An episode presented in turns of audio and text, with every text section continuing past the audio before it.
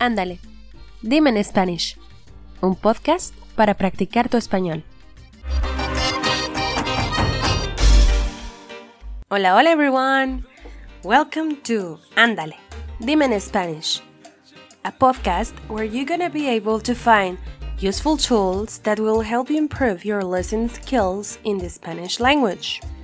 In this podcast, you could find episodes with short stories, legends, vocabulary lists that you can listen to at any moment.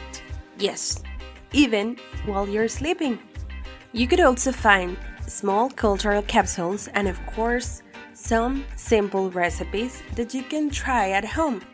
The purpose of this podcast is to make the listen skill subtle but in a really effective way. So, ándale, dime en Spanish.